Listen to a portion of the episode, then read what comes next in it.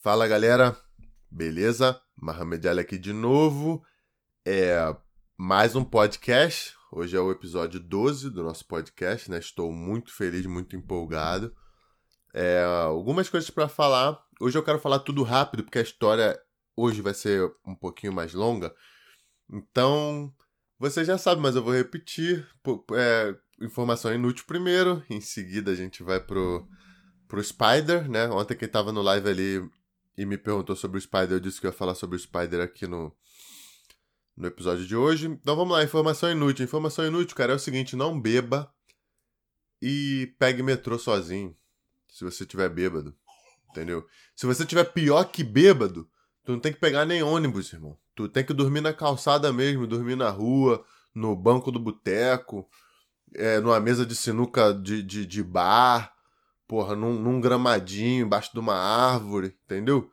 Porque é melhor você acordar com um cachorro mijando na tua cara do que você inventar de pegar um metrô e cair numa linha de trem. E esse é o tema que eu vou falar hoje aqui. É sobre. Eu estava assistindo Fantástico ontem e vi que um cara chamado Eliseu, né, caiu no, no na linha de, de, do metrô, cara. Caiu e sorte. E a Amanda que era a maquinista do metrô, acho que é maquinista, né? Ela conseguiu frear a tempo e não matou o Eliseu, cara. Imagina, tipo, ela teve tipo 50 metros para parar o metrô, conseguiu parar antes de matar o cara. E, porra, eu quero enaltecer aqui, enaltecer, enaltecer, sei lá, a atitude da, da Amanda, né? Porque se eu fosse motorista de metrô, cara, o mínimo que eu ia estar tá fazendo é é, mexendo no Instagram, mexendo no WhatsApp, moro, cara? Porque eu acho que metrô dirige sozinho, né? Sei lá. Eu nunca procurei pra saber como é que dirige um metrô. Só no GTA mesmo que eu dirigia metrô ali e tal, por direto descarrilhava os trem. Mas enfim, então parabéns aí. Essa daí foi informação inútil. Se você tá na vibe de beber, por favor, não vá embora de metrô sozinho, não, cara. E se você for com alguém, não vá com bêbado igual você, entendeu? É, não, não, não dá de doido. Não dá de doido, pelo amor de Deus. Isso aí foi informação inútil, uma informação inútil, bem inútil mesmo, né? Bem inútil, mas útil também, né? Não sei quantos de vocês aqui bebem, são alcoólatras aí. Mas eu acho que não há necessidade de vocês entrarem nesse caminho sem volta. É, tem até o vídeo do Eliseu lá, que nasceu fantástico, assista aí. Porra, ele cai, mano, no metrô doidão, assim. Dá até vontade de rir um pouco. aí, aí a Amanda consegue parar também. Foi, foi heróica a parada. E, e eu achei até esquisito. Eu falei, pô, como é que uma pessoa maquinista não tá no Instagram, né? Sei lá também. Às vezes é porque eu também menosprezando um pouquinho a profissão. De repente tem pô, mó parada pra tu fazer, coisa pra caramba pra fazer. Mas parabéns aí, Amanda. Ótima profissional, apareceu no Fantástico aí, morou, cara? E, pô, valeu Eliseu também, que apareceu no Fantástico também. Entendeu? Falou que, que sabotaram o copo dele lá, que colocaram alguma coisa na bebida dele. Então, de novo, cara, pô, acha uma mesa de sinuca, pô, uma mesinha de bar, um meio-fio maneiro, embaixo de uma árvore, uma praça. E dorme, durma, né, cara? Não faça isso contigo. Entendeu? Essa aí foi informação inútil. Vamos, vamos pro Spider logo, né? Spider, o evento, para quem não sabe, tá? Digamos que você não acompanha o mundo competitivo do jiu-jitsu. Spider é uma marca de roupa, né? Esportiva. Na verdade, era uma marca de, de ciclismo e snowboard. E agora eles decidiram investir no jiu-jitsu e estão, enfim, estão fazendo uma linha de kimonos, não sei o quê. E decidiram fazer um campeonato. E aí foram, fizeram um campeonato ano passado, se empolgaram e decidiram fazer um campeonato com maior premiação da história agora, né? Que pagava 100 mil dólares para cada categoria. Não sei o que eles pagavam pro segundo e terceiro lugar. Eu ouvi dizer, mas eu não, eu não vou falar nada aqui porque eu não tenho certeza. Mas era um evento muito gostoso. Fui convidado milhões de vezes, né? Mas só que infelizmente me machuquei na DCC, não pude ir, enfim. É, evento lindo que eu tava muito, queria muito fazer. Aí um amigo aqui da academia me substituiu, Tim, e eu vou falar sobre isso agora. Seguinte, as quartas finais, o evento começou nas quartas, tá? Então foram duas categorias, uma leve e uma pesada. E tinha essa questãozinha aí do, do. Começava nas quartas, né? Eram oito atletas por categoria. E eu vou falar os resultados aqui e depois eu vou fazer os comentários. Nas primeiras quartas de final lá, primeira luta foi o Jonathan Alves, da AOJ, que lutou contra o Jamil, que treina comigo aqui. O Jonathan tirou onda. Tirou onda, puxou, birimbolou, pegou as costas e finalizou rápido. Não vou comentar isso porque eu me recuso a falar de amigo meu que toma couro, moro, cara? Segunda luta é Matheus Gabriel com Nasme, foi lindo. Matheus Gabriel ganhou de 4 a 2. O Matheus é. Não, vou falar depois, vou falar depois o que eu acho, tá? O Levi lutou com o Gabriel Arges e ganhou na decisão, né? Depois o Matheus Lutz lutou com com com come rato lá, um, um um japinha, um coreano lá que eu não vou arriscar falar o nome aqui, né? Ganhou por 2 a 0. Depois o Meregali finalizou o Tim Spriggs nas costas, né? Não vou comentar também, porque pô, o Tim treina comigo aqui, morou eu me recuso. Depois o Herbert finalizou o Calazans na chave de pé. Né? O Kainan ganhou do Lô por uma vantagem e o, Mun e o Rodolfo Vieira finalizou o Muniz ali, o Anderson Muniz com o Katagatame. Essas foram as quartas de final. Eu vou comentar logo, vou comentar logo o que eu achei aqui. O Jonathan é excelente, o Matheus Gabriel, cara, é um cara que é muito legal de assistir ele lutar. Porque além, de, além dele ser muito forte, muito bom, muito rápido, ele também é muito raçudo. É o famoso quando Deus dá asa à cobra, né? O moleque é o. É o, é o... Pô, nem quero falar isso, mas ele é o capeta. O moleque é o capeta, é o satanás. em forma de gente. E é maneiro, moleque é, é, é, sinistro pra caramba e foi incrível ver ele lutar ali. Tanto a semi quanto as quanto a, tanto as quartas, quanto as semis, quanto a final também. E eu vou falar disso. É, o Matheus Lúcius, como sempre, muito coração, muito bonito lutar. O Levi com o Gabriel Artes ali, eu não daria a vitória pro Levi, tá? Eu acho que foi. Eu não concordei com a decisão. Só assisti a luta uma vez, mas na, da vez que eu assisti eu não concordei. Eu achei que. Assim, o, foi 2 a 2 a luta, né? 2 a 2 a luta. Sendo que o quando o Levi raspou o Arges, foi de uma iniciativa do, do Gabriel, mano. O Gabriel deu uma chave de pé e sentou, e aí ele defendeu e ganhou os dois pontos. E quando o Arges raspou, o Arges raspou mesmo, entendeu? Então eu, eu senti que foi vacilação. Senti que foi mancada. Essa, não concordei com essa vitória.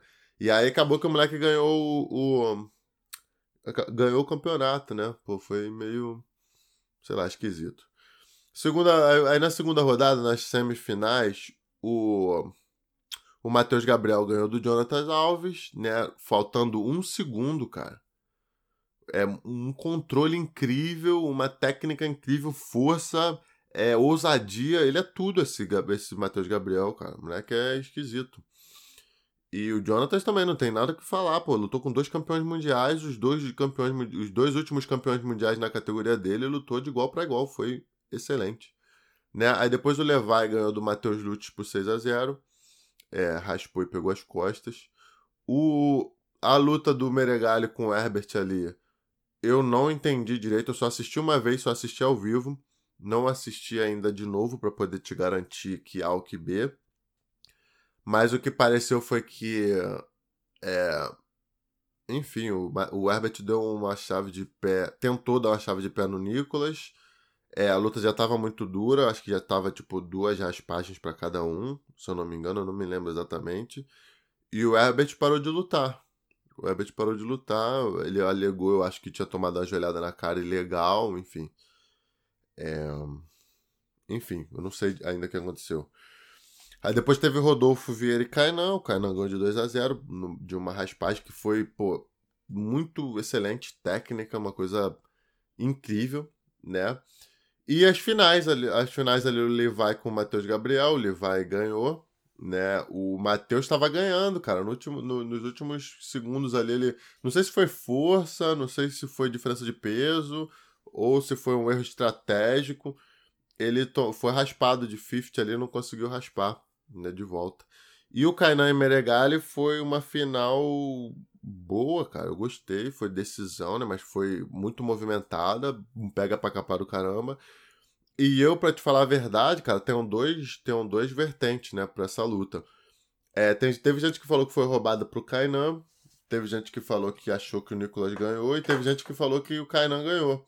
Né, vou dar a minha opinião. Minha opinião é o seguinte: se os árbitros não deram aquela vantagem pro Kainan ali, que eu acho que foi, de Nick Cut ali, passando guarda, eu acho que tinham que ter dado a vitória pro Meregali.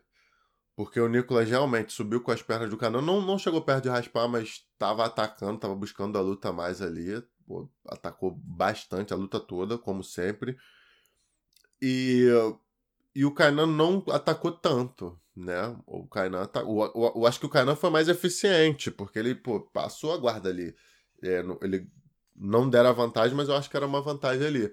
Mas se o árbitro não deu a vantagem porque achou que não tinha vantagem, então tinha que ter dado a luta pro, pro, pro Meregali, entendeu? Mas por outro lado é aquilo. Eu acho que o Kainan merecia aquela, aquela vantagem, então a vitória na minha cabeça seria para ele, se eu fosse o árbitro. Entendeu? Ele também teve, teve uma tentativa de guilhotina ali, que não confiou muito, enfim. Então foi mais ou menos isso. Foi um evento que deu uma, uma premiação. Parabéns aí ao Kainan. Eu acho que o, o, o soltinho no canal foi pé quente, né, moleque? Soltinho no canal foi pé quente, como sempre. Pô, o Arges veio aqui, ganhou, ganhou o Mundial depois. É, enfim, mano, Soltinho é pé quente. O Isaac Baense veio aqui ganhou o Mundial.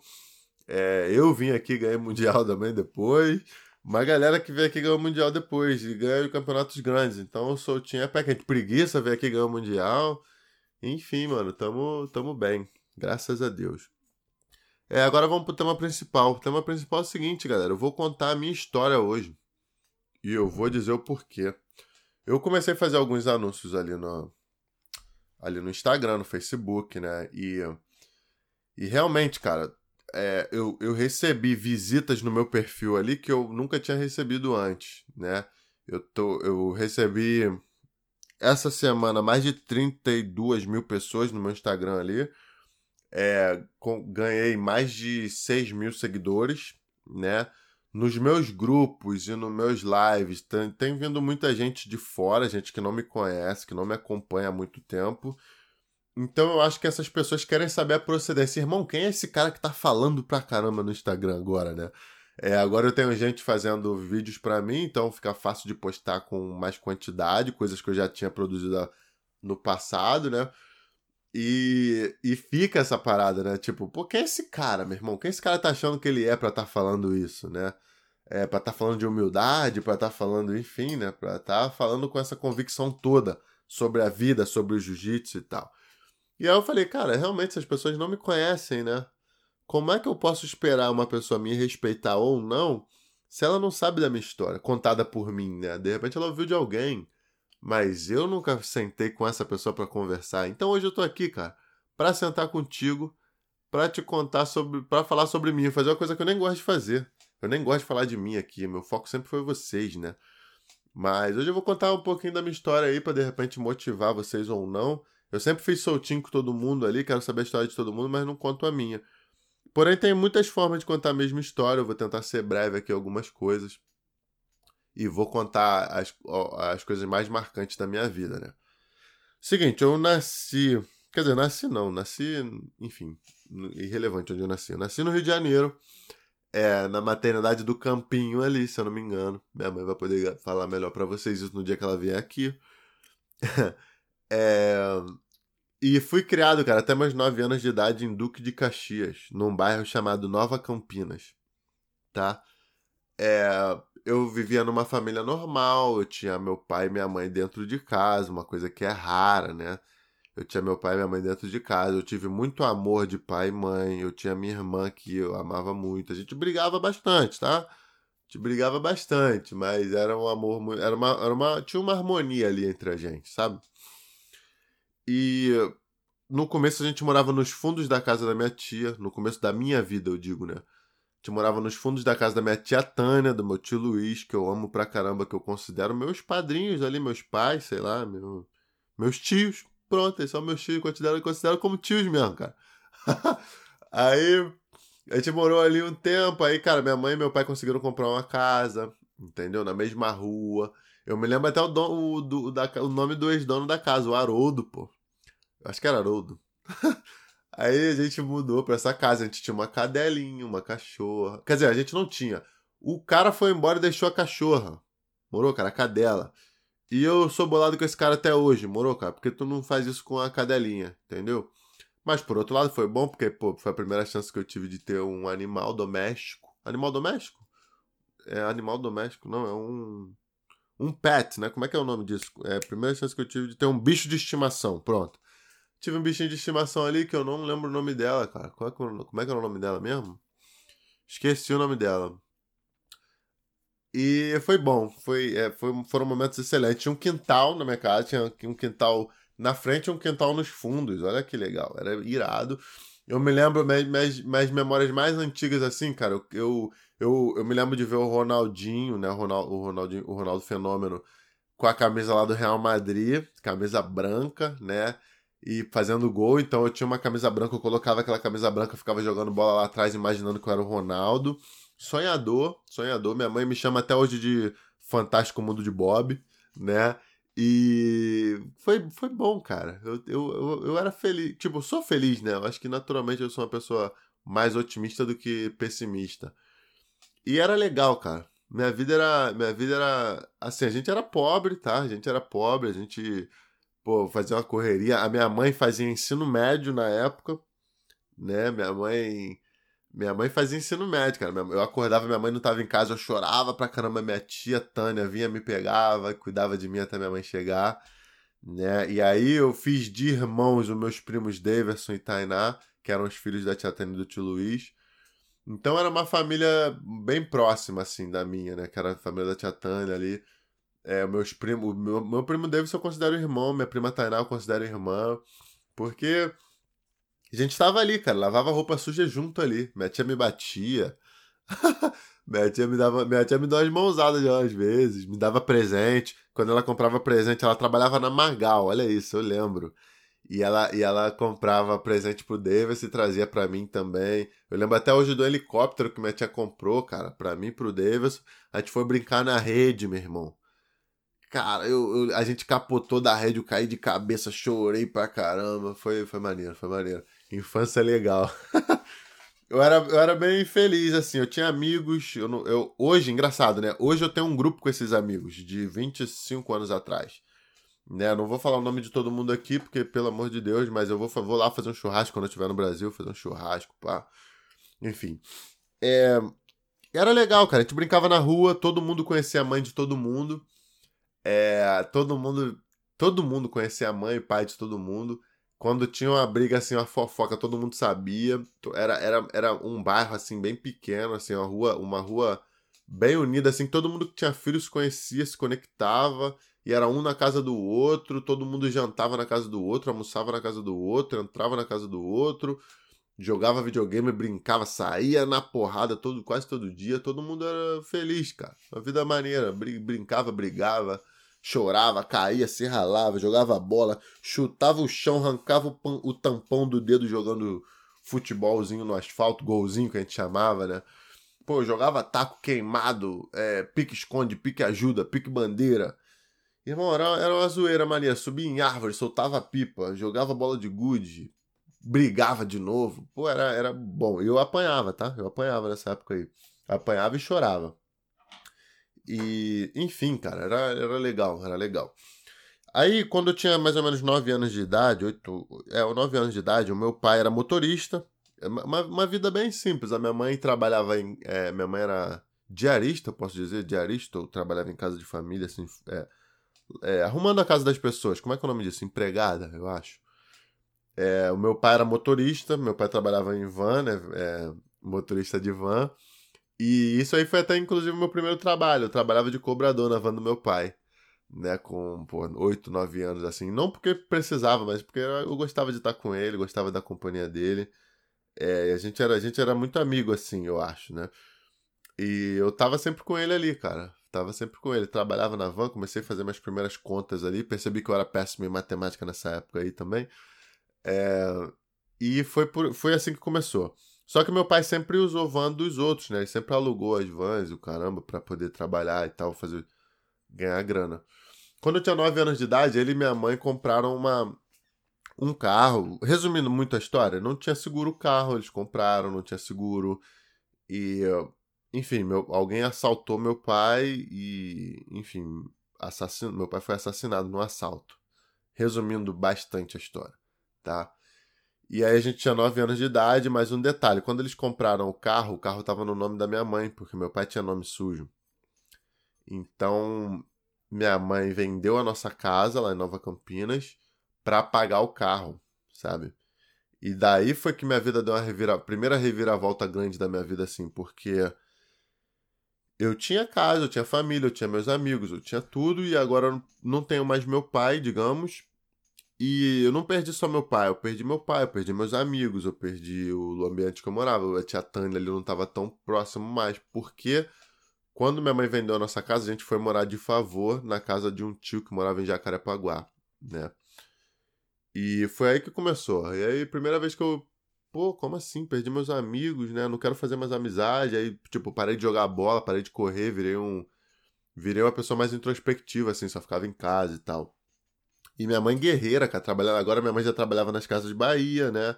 Ia trabalhar, voltava de noite, pô, a gente chorava.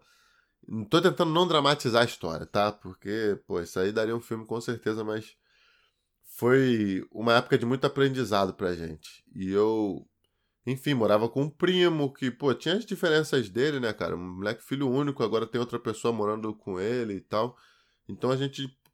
Tipo, a gente se dava bem, mas a gente também discutia, e essas discussões me faziam muito mal, porque agora eu tava na casa do cara, sabe? E enfim, né? Ali eu tenho nove anos, aí, pô, comecei a estudar, e agora é outra cultura, né? Eu morava no. no, no, no, no lá no sub, é subúrbio que chama? Morava no subúrbio, morava lá em Caxias, irmão. Perto de Xerém, pô. E agora eu tô indo, fui pra cidade grande, né? Pra capital, não sei o quê. Então eu tava intimidado um pouco, né? E aí escola, e aí não sei o quê. Longe dos meus amigos, então foi uma fase muito difícil. E claro, minha mãe guerreira, cara, trabalhando, né, fazendo tudo. Então, é, pô, essa, é, é, isso ajudou muito a crescer a admiração que eu tinha já pela minha mãe, sabe? Enfim, fui crescendo, fui crescendo. Aí fiz, pô, ensino fundamental. Aí, ensino fundamental, pô, joguei, fiz, pratiquei vários esportes. Pô, joguei vôlei, joguei handball, joguei, enfim, basquete. Fiz, tentei fazer tudo, cara ali. E aí, até que fiquei mais assim no basquete. E quando eu terminei o ensino fundamental, eu fiz um concurso pro NAVE, que é um colégio técnico que tem no Brasil, no Rio de Janeiro lá, e passei, cara. Mas aí eu já tava treinando basquete no Vasco, né? Pô, pegava o, o 179 na época, 175, que hoje é 315 o número do ônibus. E, e fazia esse, essa viagem, né? Atravessava o Rio de Janeiro todo para treinar basquete. E tava bom, cara, tava bom. E daí foi meio que a segunda reviravolta, né? Porque eu comecei a estudar no colégio técnico, onde eu estudava de 7 da manhã às 5 da tarde. E, enfim, tive que parar de jogar, de jogar basquete, né? Então isso foi bem difícil para mim também. Porque, pô, primeira vez que eu tô me enquadrando aqui de novo, ter que mudar, né? Ter que sacrificar isso também. A minha mãe conversou comigo, filho, vai ser bom para você, é um colégio bom, vai ser bom pro seu futuro, tu vai fazer faculdade e tal. E daí começou, né? Ensino médio foi onde que eu fiz, os, acho que, os melhores amigos da minha vida, que são amigos até hoje, né? É, eu não, não tenho muitos amigos, para te falar a verdade, mas esses eu acho que vão ser meus amigos a vida toda. E foi uma época feliz, cara. Apesar dos problemas e perrengues que eu passei, foi uma época feliz, sabe? É, pô, eu, eu, eu me lembro que era zoeira de, o dia todo, cara estudava, não muito, estudava o básico, mas era zoeiro o dia todo com a rapaziada ali, meus amigos, né? E. Tipo assim, ao mesmo tempo que foi maneiro pra caramba, tinha o, o problema que eu não entendi na época, porque eu comecei a ficar revoltadinho assim um pouco.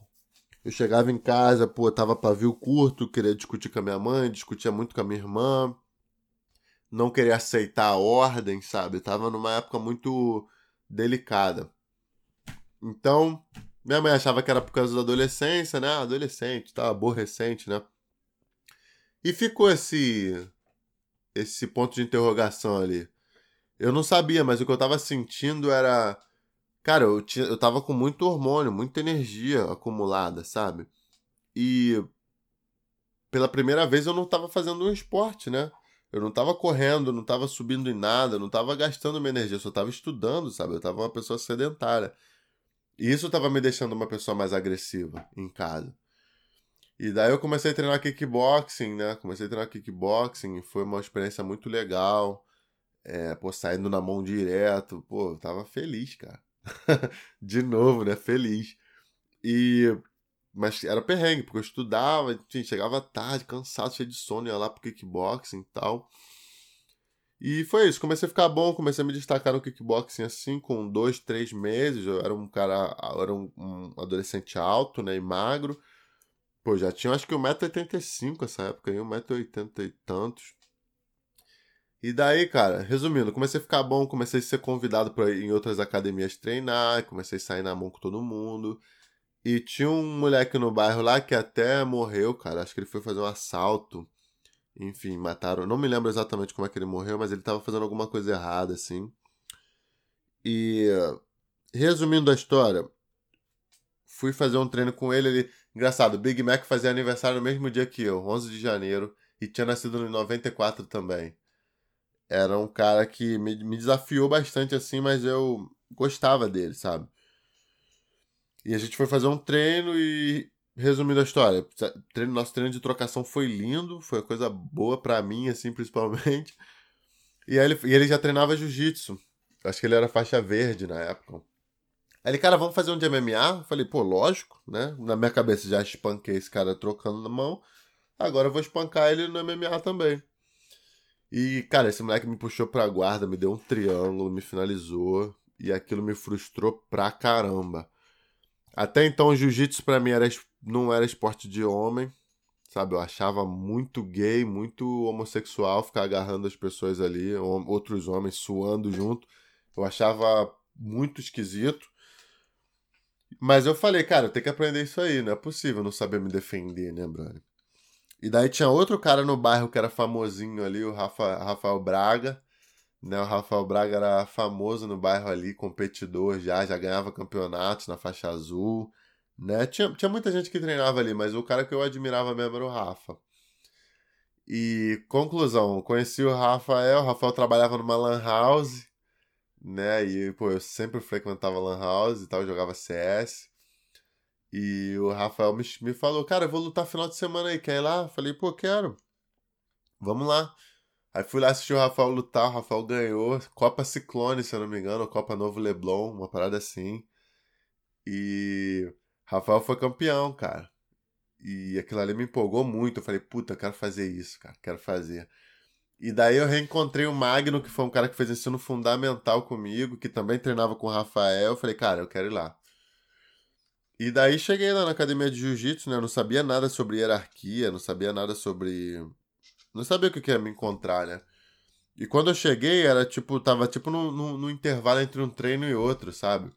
A galera tava sentada assistindo Chaves no tatame. E eu me lembro de deitar no tatame e ficar. Eu amava Chaves, amo até hoje, né? E eu deitei no tatame e fiquei lá. E depois chegou o mestre, né? O brigadeiro, quando o mestre chegou, todo mundo sentou e se, né, se ajeitou. Eu falei, Ih, mano, peraí, eu tô, já tô aqui de boa, não vou mudar aqui só porque chegou um cara, nem conheço ele. Enfim, esse cara era o brigadeiro, eu tava. Eu lembrando que eu usava um chapeuzinho. um chapeuzinho de hip hop, gostava muito de hip hop na época. É, tá, aquela vibe de basquete, né? Roupa larga e tal, chapeuzinho na cabeça. E o brigadeiro falou: Tu é rap, neguinho? Não sei o que e tal. E, enfim, começamos a conversar ali no primeiro dia. O brigadeiro já falou: quer treinar? Quer mesmo? Volta aí amanhã então. Ou segunda-feira, não me lembro. E eu voltei, quando eu cheguei lá, o brigadeiro já tava com um kimono pra mim, já, enfim, já tava, já tinha alguma coisa na cabeça, né? Assim, me deu um kimoninho que tava lá velhinho, surradinho, o kimoninho que tinha lá na academia, mas que para mim foi o melhor presente que eu poderia receber. Porque um dos motivos de eu não querer treinar jiu-jitsu era porque eu sabia que eu não ia ter dinheiro para comprar um kimono, né? Então eu fiquei usando kimonos usados ali da galera até quase faixa roxa, cara. Eu fui estrear meu primeiro kimono faixa azul já, pô, avançado, né? Pô, uns dois anos depois.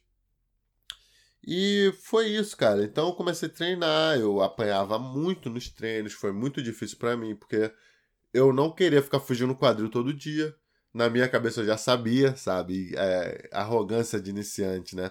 Não, já sei fazer isso aqui, me ensina outra parada. Não, irmão, foge quadril aí, pô, 100, 100 vezes para cada lado, não me lembro. Vai fazer abdominal, alongar, todo, todo dia tinha essa rotina, assim, que era legal, sabe? E, resumindo, me apaixonei. Me apaixonei pela arte, fiquei... Eu era uma pessoa... Eu não, eu não era um cara confiante, eu não era uma pessoa extrovertida, não me comunicava, eu era bem bicho do mato mesmo, desconfiado com todo mundo. Até porque eu tava na Barra da Tijuca, tinha muita gente classe alta ali treinando, né? Classe média alta, classe alta. E eu tinha raiva de Playboy. Na minha cabeça, todos os meus problemas da minha vida eram culpa dos ricos, né? Então eu tinha raiva de Playboy. Então, se o cara não fosse de um nível mais baixo, assim, eu nem, eu nem me aproximava. Eu era. Enfim, eu, eu tinha uma ignorância muito grande na minha cabeça. E, enfim, apanhava muito, treinava. É... Foi uma época muito difícil, né? Mas ao mesmo tempo eu estava apaixonado ali. Eu ia para a escola, pô, saía de casa às 5h40 da manhã, estudava de 7 às 5 na Tijuca, pegava o 234, né? O ônibus lá para Barra. E, enfim, treinava até 10h30 da noite. Chegava em casa às 11h30, é, tinha que jantar arrumar tudo pro outro dia e. Enfim, e dormir uma hora da manhã para acordar às cinco. Então, pô, foi a época que eu dormia pra caramba na escola. Detalhe, eu tinha que costurar meu kimono. Todo dia eu chegava em casa, costurava meu kimoninho. Foi aí que eu aprendi a costurar. É, torcia para que durasse, pô, três, quatro rolas o meu kimono, cara. Mas geralmente eu rasgava no segundo rola. A calça do meu kimono, né?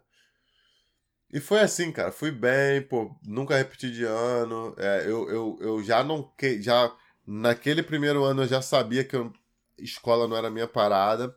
Não era o que eu queria dedicar pra minha vida. Não era dali que eu ia tirar meu futuro. Não sabia o que, que seria, mas eu sabia que não era dali. Eu, eu sentia que não, alguma coisa me dizia que não era dali que ia sair meu, o meu futuro, né? Mas eu, eu não fui burro o suficiente para repetir. Eu falei, mano, se eu não gosto disso aqui, eu tenho que terminar isso aqui logo. Não posso ficar repetindo de ano, pô, tendo que fazer a parada duas vezes, né? E foi isso que eu fiz, cara. Eu passei de ano, faz, tirava a média, depois que eu tirava a média era tranquilo, já passei, tá de boa. E foi isso aí, cara, meu ensino médio. E quando eu terminei o ensino médio, eu tinha 16 anos, né? Eu era um ano adiantado de todo mundo, porque teve uma coisa que eu não falei para vocês. Quando a minha mãe se formou no ensino médio, ela se formou técnica em. Aquelas pessoas que. Aquelas mulheres que, que fazem o colégio e, e já saem professoras de, de, de criança. E resumindo, minha mãe foi minha professora, cara. Minha mãe foi minha professora, minha primeira professora, minha primeira ou segunda foi minha mãe. Então minha mãe me ensinou a ler, todo mundo. Pô, a gente tinha uma escolinha no quintal da nossa casa ali no começo. E eu lembro que eu ficava puto, porque, pô, todo mundo fazia dever de casa em casa, irmão. E eu tinha que fazer dever de casa na escola, sabe? mas a escola era na minha casa, mas eu ficava puto. Eu falava, mano, por que eu não posso fazer dever de casa em casa, pô? Né? era, foi, foi uma época de revolta na minha vida também. E eu me lembro que tava todo mundo pintando, todo mundo fazendo desenho, pô, pintando a cara, comendo tinta, guache. E eu ali já escrevendo, sabe? Já escrevia, já, já fazia ABC, não sei o quê. E eu lembro que eu ficava puto com a minha mãe aí, moro, cara? Mãe, eu sei que tu tá ouvindo aí, mas eu não posso também te, te tirar o teu da reta, não. Entendeu? Tá errada. Tá errada, pô. Tá maluco fazer isso com a criança. aí Resumindo a história, cara, eu, eu, minha mãe era minha professora, então era um ano adiantado, cara. Minha mãe me ensinou tudo mais rápido e eu era um ano adiantado. Então, quando eu terminei o ensino médio, eu falei assim, cara, eu vou usar esse ano que eu tenho adiantado para me dedicar ao jiu-jitsu. Eu quero ver se vai dar resultado isso. Eu quero ver se eu vou conseguir. Até então eu queria ser lutador de MMA, né? Eu quero ver o que, que vai acontecer, sabe, com a minha vida é, nesse ano. Eu quero me dedicar 100% para ver se eu tenho realmente a capacidade de fazer a parada acontecer. E. Enfim, foi, foi uma guerra em casa, porque minha mãe queria que eu prestasse vestibular. ela queria que eu fosse pra aeronáutica, porque meu pai serviu aeronáutica. Minha mãe teve o sonho de servir aeronáutica, não serviu. Então ela, a gente tinha esse sonho junto, sabe? Mas quando eu conheci o jiu-jitsu, a aeronáutica, a faculdade, isso deixou de ser um sonho para mim. O jiu-jitsu se tornou meu sonho. E na época eu não soube expressar isso para minha mãe. Eu não soube chegar para ela e falar: "Mãe, olha só, isso aqui que eu amo, isso aqui que eu quero fazer e tal". Eu não soube, eu fui fazendo de maluco que dava, minha mãe achando que eu queria ainda fazer uma coisa. E foi uma época muito difícil, porque a gente começou a ter um atrito assim, tipo, como assim? Tu sonhou a vida toda com a parada, tu trabalhou e agora por causa de uma parada que tu começou a fazer agora, tu vai largar o teu sonho, o teu futuro por uma coisa incerta, né? Acho que qualquer mãe que ama o filho vai fazer isso, vai questionar isso, né? E eu não entendi isso na época, enfim. Então foi muito difícil. E, cara, nesse ano muita coisa aconteceu, porque realmente eu canalizei tanta aquela energia ali, cara. Eu tinha tanta fé, eu tinha tanto. Era amor, eu acho. Eu amava tanto aquilo, cara, que não, não, não interessava se ia dar certo ou não. Como toda história de amor, né, cara? Você não tá preocupado se a pessoa ou a coisa vai te corresponder ou não. Você ama, você dá aquilo ali para aquela pessoa porque você sente a necessidade ou a vontade de fazer, independente do resultado. E era assim com o jiu-jitsu. Eu amava, eu não, não, não, não, interessava se ia dar certo ou não. Sabe? Porque eu, eu tava em love com a parada. E daí, enfim, eu, eu tive aquele ano ali, eu tava treinando preparação física no Dragos, que era. É, não sei se é ainda. É técnico da seleção brasileira de levantamento olímpico, um romeno. E esse cara me deixou muito forte, cara. Agora eu já tenho, pô, 16 para 17 anos. E ele me deixou muito forte. Eu já tinha uma genética boa, né? Pra ter noção, com 17 anos ali, eu fiz um. Eu, fui, eu fazia levantamento terra com 190 quilos, né? Uma repetição. Então, realmente, eu desenvolvi muito rápido em seis meses. Eu pô, tava com muita vontade, enfim, eu ia andando pra academia, andava uma hora, voltava uma hora, depois pegava a bicicleta e ia pra academia, mais uma hora, enfim, era. Era, um, era, um, era muito. Tipo, hoje olhando para trás, eu falo, cara, eu não vejo essa atitude em outras pessoas, assim, em muitas pessoas o que eu faz, que eu fiz assim para para conseguir respirar, só para conseguir evoluir, nem pensava em ganhar campeonato ainda. Isso foi foi foi muito, sabe? E eu tenho orgulho de ter feito tudo isso e não me arrependo em nada. E foi passando, cara. Aos poucos comecei a ganhar os campeonatos, não sei o quê. Mas eu ainda tinha aquela coisa de ser lutador de MMA, né? Tinha alguns caras lá no Brigadeiro que lutavam MMA mas não era parado. Eu não sentia ali um ambiente para ser lutador de MMA, porque eu vinha de uma escola de kickboxing, né? Então eu sabia o que era fazer um sparring, o que era treinar, hum, sair na mão, sabe? E ali não tinha isso, era uma parada bem básica que eu achava que não era para mim. E aí tava treinando wrestling já, com o Antônio e com o Adrian Jaúde, né? Que era o melhor wrestling do Brasil até então. Eles eram seleção brasileira há muito tempo. Então tava tudo fluindo muito bem, cara. E foi aí que o Dragos me apresentou ao Minotouro. Me levou lá na academia do Minotouro meio que por. Pera aí, minha filha tá querendo entrar aqui no quarto. Oi, amor. Oi, princesa. Enfim, então o Dragos um dia me pegou depois do treino, me levou pra. Me levou na Tinogueira pra eu conhecer a academia. E foi daí que eu conheci o Minotouro.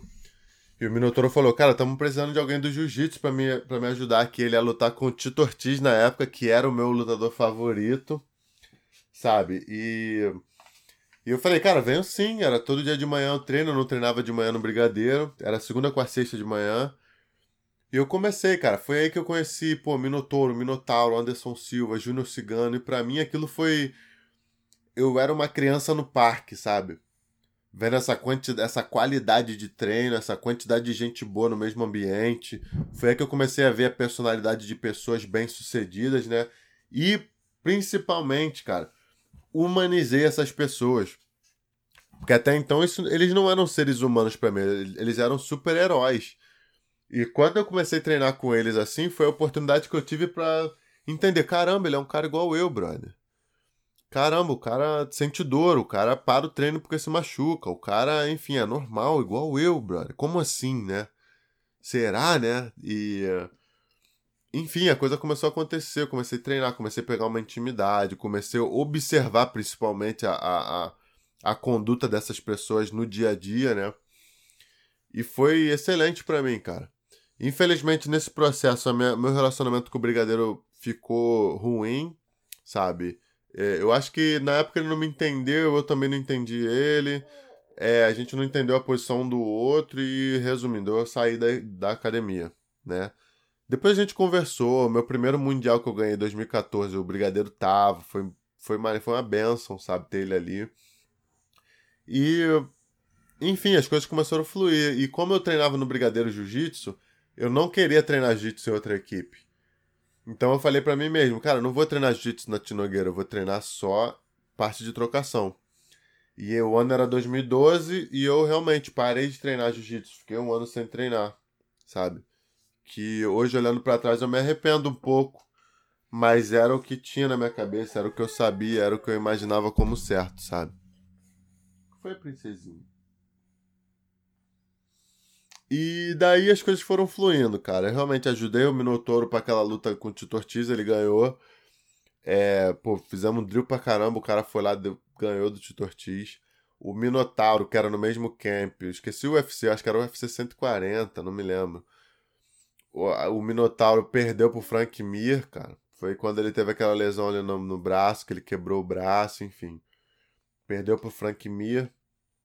E daí a gente começou. Pô, ajudei os caras pra caramba, me ajudei, melhorei muito, evolui muito. Ajudei diversos caras pro UFC. O Everaldo me deu uma turminha para dar aula, eventualmente comecei a treinar jiu-jitsu lá depois de um ano, enfim. E daí eu queria lutar, queria lutar, e o Minotauro falou pra mim, cara, você tem 90, 97 quilos, cara, e 17 anos. Não dá pra tu. Não dá pra você ficar. lutar MMA agora com homens com experiência, sabe? Vai lutar jiu-jitsu, cara. Eu, eu fiz final de mundial de jiu-jitsu, né, cara? O Minotauro, pra quem não sabe, fez final de mundial com roleta, né? 99. E ele falou, cara, cria uma experiência em outro esporte, depois você volta e tu vai ver como é que vai ser bom para você. E eu, na época, acompanhava todos os lutadores do UFC. Então eu vi a história do Charles do Bronx ali e eu falei, cara, eu vou fazer igual o Charles do Bronx. Vou ganhar, vou ganhar o Mundial de roxa e depois eu vou lutar MMA. E, cara, ganhei o Mundial de roxa, pô, vim pro Lloyd aqui, sofri pra caramba, fiz um camp sinistro ganhei o Mundial de Roxa e falei, cara, acho que dá pra ganhar de marrom. Resumindo muito a história, né? O Herbert treinava aqui, né? O Herbert também foi um que me convenceu, que falou, cara, pô, tu é muito bom, cara, de jiu-jitsu, dá pra tu ganhar e tal, por que, que tu não... E realmente nossos treinos eram bons, eu vi ele ganhando ali o Mundial de peso absoluto de marrom, né? Eu faixa roxa, eu falei, cara, dá, né? Dá pra ganhar peso absoluto. E aí no ano seguinte eu vim, ganhei peso absoluto de marrom, e daí eu já falei, cara, acho que dá pra ganhar na preta dá pra ganhar na preta, sabe? Então aí fiquei, pô, três anos, fui ganhar mundial só no meu terceiro ano, né? Na preta. E hoje nem penso assim muito em MMA, assim. Eu penso em fazer uma luta, mas não penso em viver disso, sabe? É. Enfim, nesse processo, cara, muita coisa aconteceu. Pô, tive minha filha, né? Pô, muita coisa aconteceu assim aqui, né? Aprendi inglês, viajei o mundo todo. Porra, hoje em dia eu dou aula pra Sheik, já fui, já, já fui, já já fui pros Emirados Árabes dar aula pra Sheik, já fui para pros Emirados Árabes dar aula pra Sheika, né, já fui, enfim, já dou aula para projeto social para pessoas abaixo da linha da pobreza, sabe? Então, eu posso dizer que sou uma pessoa abençoada, cara. É, enfim, ganhei a maioria dos campeonatos. Quer dizer, ganhei quase todos os campeonatos que eu queria ganhar né, na minha vida. E hoje tô aqui, cara. Tipo assim, claro, quero ganhar absoluto ainda, quero ganhar um monte de campeonato, quero abrir minha academia. Mas eu tô muito feliz também de estar aqui com vocês, sabe? Esse, essa, essa nova fase, assim, de conscientizar as pessoas do potencial delas tem sido uma coisa muito importante para minha vida, cara. Tem sido muito importante por tudo que eu passei, pelo sofrimento, pela superação de tudo, tanta coisa. Tipo, pô, resumi pra caramba a história aqui, né? Não contei assim a, a minha jornada de Estados Unidos, minha jornada de aprender inglês, tantas outras coisas que foram muito importantes. eu não, eu não falei aqui tanto, né? Então, isso me fez me tornar uma pessoa melhor, sabe? Me tornei uma pessoa muito melhor, tanto como atleta quanto como pessoa, né? É, o fato de ser pai me ajudou a valorizar mais minha mãe, né? Me ajudou a valorizar muitas outras coisas que, por muitas vezes, a gente esquece, né? De valorizar. É, fiz muitas amizades, sabe? Pô, conheci muita gente, assim, que eu admirava, sabe? Hoje em dia essas pessoas eu tenho o número delas, eu mando mensagem, eu tiro dúvidas com elas, sabe? Isso para mim é muito especial, sabe? Tô no meio da minha correria, eu não digo que tô nem na metade da minha jornada, tô no, pô, na metade, cara. Mas eu queria contar para vocês do começo, porque da faixa preta pra cá é mais fácil de vocês olharem aí os vídeos, não sei o que, descobrirem mais ou menos. Mas eu queria contar para vocês o começo, né? Como é que eu cheguei onde eu cheguei, quem, onde eu cheguei, onde eu, eu acho que eu tô. E, cara, eu tenho muita energia. Tô com muita energia aí pra pô, fazer esses projetos, botar o YouTube para funcionar melhor. Pô, agora podcast, ajudando as pessoas, sabe? E, e isso tem me dado uma alegria muito grande, tão boa quanto ganhar campeonato, sabe? Porque eu acho que ganhar campeonato é muito egoísta. Tu ganha, você que ganhou ali e tal, beleza. Mas se tu não faz nada com isso, se tu não motiva ninguém com isso, se, se aquilo ali não serve de inspiração para ninguém, é bom também, mas não é não, não preenche 100%, sabe?